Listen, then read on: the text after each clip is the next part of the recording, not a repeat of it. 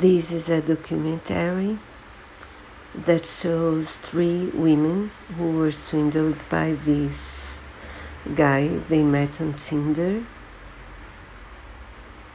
The first one fell in love with him like it was a fairy tale because she thought he was like a prince. He was the son of a billionaire.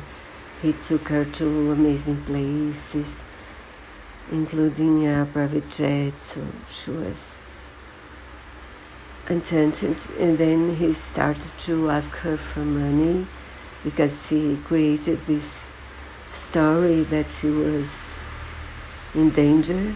He could not use his own name. And when she found out that it was all a lie, she decided to tell her story to a big magazine in Norway. She lived in London, but she was from Norway. And they believed her because she had all WhatsApp messages and stuff to show. And they, so through the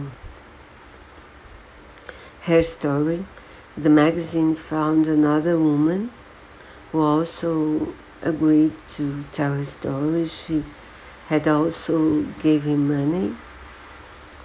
And uh, a third woman who found the story on a big magazine, she she was the one that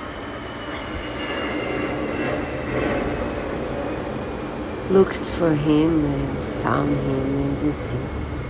So this is a very interesting story and I hope the more people know about him, the less he'll be able to do the same to other people. So it's an important one, important to share.